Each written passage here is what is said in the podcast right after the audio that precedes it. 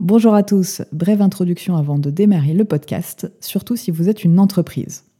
Si vous souhaitez mettre en place des actions de sécurité mais que vous ne savez pas lesquelles, identifier votre dette sécurité mais vous ne savez pas comment, ou tout simplement initier une démarche de gouvernance de la sécurité mais sans budget, découvrez la toolbox sécurité de B4 Security. Vous y trouverez des actions simples et concrètes sur les mesures de sécurité à mettre en place et le tout gratuitement. Je vous laisse accéder au lien en description pour en savoir plus. Très bonne écoute. Je suis Aurélie Barbier et vous écoutez l'épisode numéro 13 de la Minute Cybersécurité, la fausse bonne idée des mots de passe dans les navigateurs.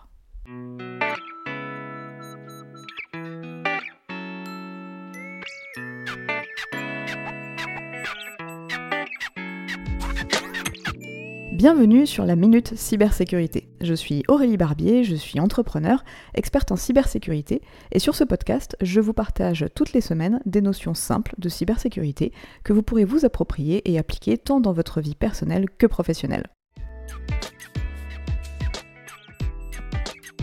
Lorsque l'on crée des comptes ou que l'on s'authentifie sur un site, les navigateurs, par défaut, nous proposent une fonctionnalité de sauvegarde du mot de passe. À première vue, cela semble pratique, surtout s'il y a une synchronisation entre vos différents appareils. Plus besoin de s'embêter à les retenir. Sauf qu'il est très facile pour une personne accédant à votre appareil de récupérer les mots de passe. En effet, pour les sauvegarder, les navigateurs vont créer une base de données qui sera chiffrée par une clé de sécurité. Ces deux éléments seront stockés sous forme de fichiers sur votre appareil. Le chemin d'accès à ces fichiers est assez facile à trouver et lorsque vous y avez accès, eh bien vous pouvez tout simplement déchiffrer cette fameuse base de données. Cela peut se faire par un script ou encore plus simple en utilisant des outils que vous pouvez retrouver gratuitement sur Internet. Cela reviendrait donc à avoir un fichier contenant l'ensemble de vos mots de passe sur votre bureau, accessible en clair. C'est donc pour cela qu'il est conseillé d'utiliser un gestionnaire de mots de passe, car ce dernier sera chiffré par un mot de passe que vous et vous seul connaissez. Vous pouvez d'ailleurs réécouter l'épisode numéro 2 sur le sujet pour en savoir plus.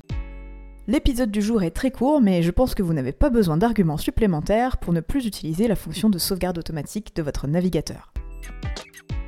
J'espère que le sujet vous aura intéressé. N'hésitez pas à mettre en commentaire vos questions ou les sujets que vous souhaiteriez que j'aborde. Et n'oubliez pas de vous abonner au podcast pour être notifié des épisodes à venir. Je vous retrouve prochainement pour un nouvel épisode de la Minute Cybersécurité le RGPD, c'est beaucoup de cookies à valider, mais surtout des droits dont vous disposez. À très vite.